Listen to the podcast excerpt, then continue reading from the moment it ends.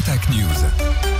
Eno, Marc de Moustier. Bonjour à tous. Les premières réactions des victimes du drame de Strépy suite au rapport d'expertise divulgué en partie en exclusivité par RTL Info. Un rapport qui confirme que Paolo Falzone roulait à 105 km heure quand il a heurté le premier piéton le 20 mars 2022.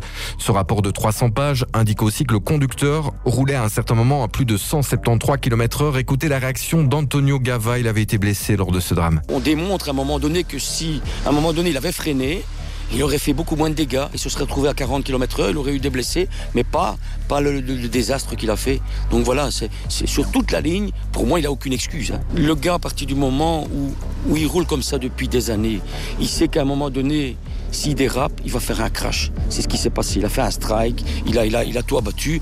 Donc, il le sait, ça. Pour moi, c'est ça. Donc, il est responsable, il est coupable. Une interview de Justine Roldan-Pérez, les avocats des victimes, parlent de violation du secret de l'instruction avec la divulgation de ce rapport. Ils ne disposaient pas encore de ce rapport d'expertise.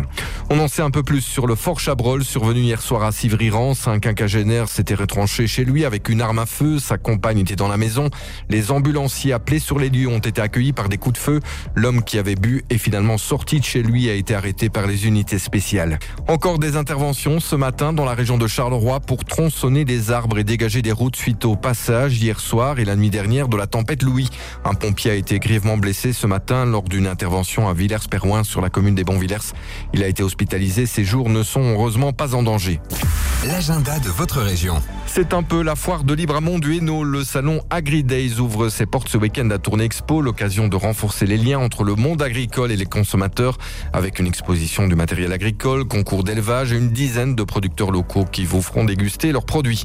C'est aussi ce vendredi et samedi la dixième édition des 24 heures impro à Mons, un tournoi d'improvisation théâtrale qui comporte 10 équipes qui vont se rallier 4 contre 4 pendant 24 heures non-stop. Ça commence ce soir à 20h jusqu'à demain à 22h30 à l'amphithéâtre Van Gogh à Mons. Les nuits lumineuses sont de retour au parc d'Anguien, une troisième édition qui débute ce soir jusqu'au dimanche 10 mars. C'est l'Indert, le plus vieil arbre des lieux, qui fera visiter aux promeneurs les allées illuminées du parc, une promenade magique et féerique de 2 km. Et puis ce ne sont pas les occasions de faire la fête qui manquent ce week-end avec à la Louvière ce samedi les Soumons costumés, moment où les Gilles portent leurs costumes de fantaisie. Il y a aussi le carnaval de 15 ce samedi avec le cortège à partir de 14h et le brûlage du roi carnaval à 15h30. Il y a aussi la tradition des grands feux pour chasser l'hiver, notamment à Gerpine et à Goudy.